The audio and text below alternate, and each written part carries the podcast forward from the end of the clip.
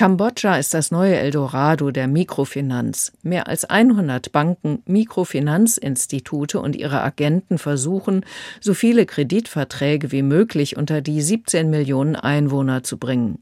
Doch sie verlangen hohe Zinsen und Gebühren und treiben viele Schuldner in den Ruin. Hören Sie dazu das folgende Feature.